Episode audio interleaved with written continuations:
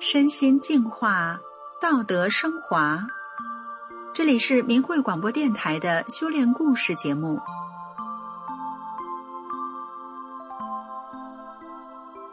听众朋友，如果你发现照顾自己母亲的保姆竟然是个精神失常的人，你会怎么办呢？今天故事的主人公不但没有辞退这位保姆，还帮助她恢复了健康。他是怎么办到的呢？好，让我们来听听今天的故事。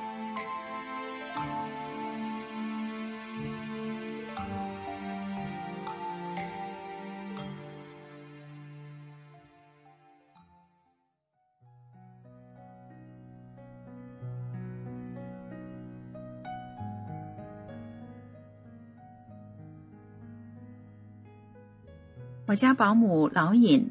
二零零二年来到我家，那年他五十多岁，照顾我八十六岁高龄的老母亲。这年我刚退休，我母亲身体不太好，患有老年痴呆症，生活不能自理，但她不愿和儿女住在一起。一个熟人介绍住在乡下的老尹给我。老尹刚到我家，我觉得这个人还不错，人挺老实又能干。谁知没多久，我发现他精神有点不太正常，有时神神叨叨的，好几次跑到我家来找我，叫我夜里陪他一起睡。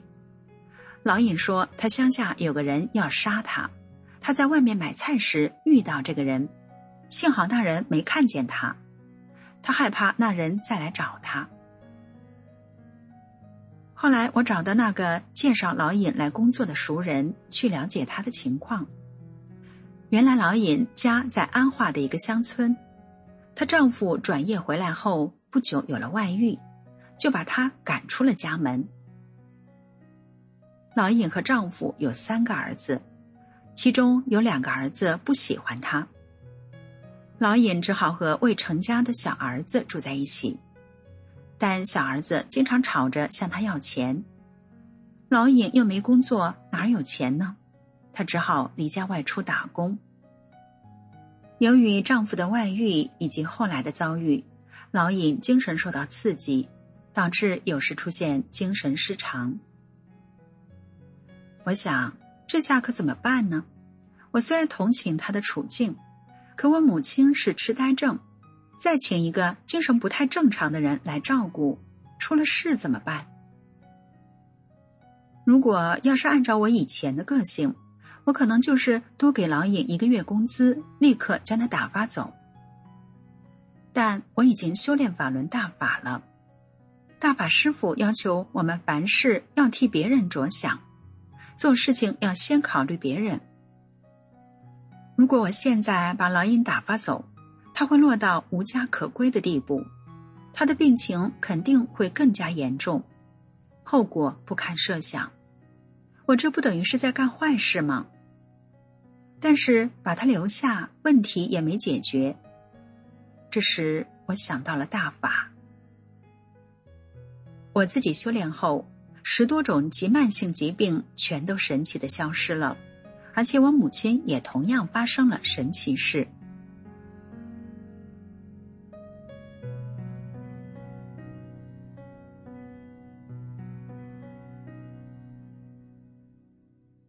两年前，我母亲发生一场重大车祸，人当场昏迷，身体大出血，还有多处骨折。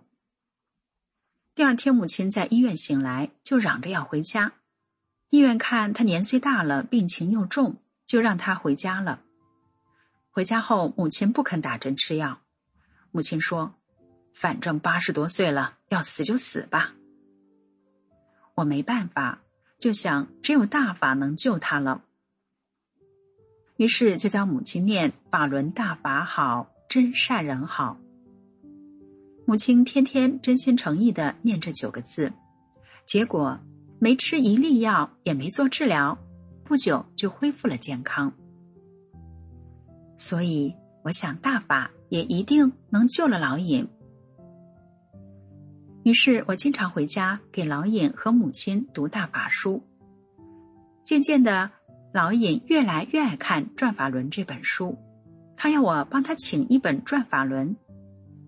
拿到书后，有时间他就看书，如果有不认识的字，就记在一个小本子上，等我回家就问我。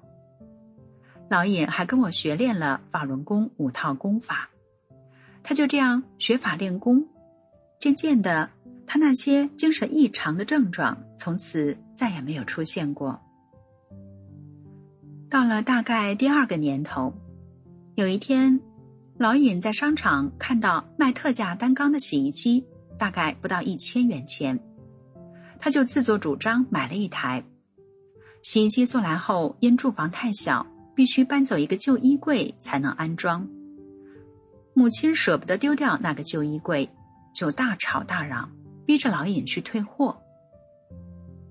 我听到这个消息，急忙赶回家，还没进家门，那个介绍老尹的熟人就拉着我到他家，对我说：“对不起，我不知道这个老尹是这样的，他也太胆大了，这么大的事就自作主张，也不跟你或老太太商量一下。你也不要太心软了，洗衣机的钱不要给他，就是要给他点厉害看看。”否则，他根本就没把你放在眼里。他还继续准备往下说，我说：“你别说了，我下次呀再来和你聊，今天没时间了。”我就走了。一回到家，家里乱哄哄的，洗衣机摆在房中间，有几个邻居在劝说，老娘吵，老尹哭。我先将邻居劝走。然后要老尹去做饭，接着我开始单独劝说老娘。我知道母亲虽然不修大法，但因为车祸的事，她很相信大法，而且从那以后，母亲天天念法轮大法好，真善人好。我对母亲说：“你天天念真善人好，你知道这三个字的意义吗？真就是对人要真诚。”善就是要善良，处处与人为善；忍就是要忍让，对人要宽容。你骂老尹，把人家都搞哭了，这不就等于没做到真善忍吗？再说他买洗衣机出发点是好的，他也是为了给我减轻负担，不想让我替你洗衣服。你不也是心疼我，怕累着我吗？要不？有时叫你换衣服，你为啥不肯换呢？你常说法轮功师傅好，你就要听师傅的话，做个好人。好人就是对谁都要好。母亲似乎听明白了我的话，自言自语的说：“哦，原来是我错怪他了。”没想到一场大风波就这样化解了。事后，我问老尹：“为啥不告诉我买洗衣机的事呢？”原来是他看到洗衣机便宜，打算用自己结余的钱买个洗衣机。如果洗衣机好用，他准备下次家乡有便车来时把它带回去。老尹怕我知道后要出钱，就没告诉我。我对他说：“钱肯定由我出，你在我家做事。”我应该买个洗衣机，这是最基本的条件。对不起，是我粗心忽略了这件事。至于你家买洗衣机的事，到时再说。就这样，老尹在我家又做了四年。过了第六年，有一年老尹回家过年，过了正月十五还没回来，我于是打电话催他。老尹说，她丈夫要跟她一起来我们家。她不答应，老尹丈夫就不让她走。我一听觉得很纳闷儿，她丈夫不是嫌弃她，还另结新欢把老尹赶出来的吗？怎么还缠着她？但我还是对老尹说：“那你就带她来吧。”老尹担心我母亲不喜欢男人上我家，他怕老太太不高兴。我说：“母亲由我来劝说。”不久后，老尹就带着丈夫一起来到我家。她悄悄告诉我，原来自从她学了大法后，暴躁蛮横的性格变得温顺随和了。她丈夫就把相好的女人赶走，把老尹接回了家，而且几个儿子都争着要老尹去住。小儿子后来还找了一个对象，也不吵着向他要钱了。老尹一家对他全都变了。老尹丈夫来到我家，我知道他喜欢听花鼓戏，就带着他去沿江大道看花鼓戏。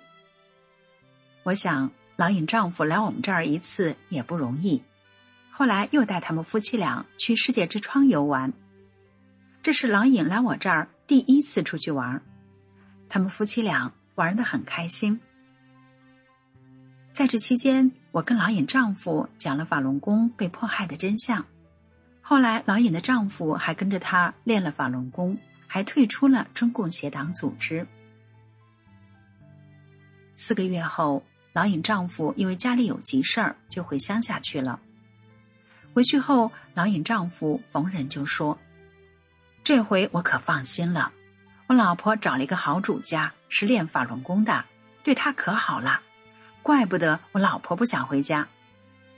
原来这次他来这儿，主要是怕他老婆在外边做事被人欺负呢。”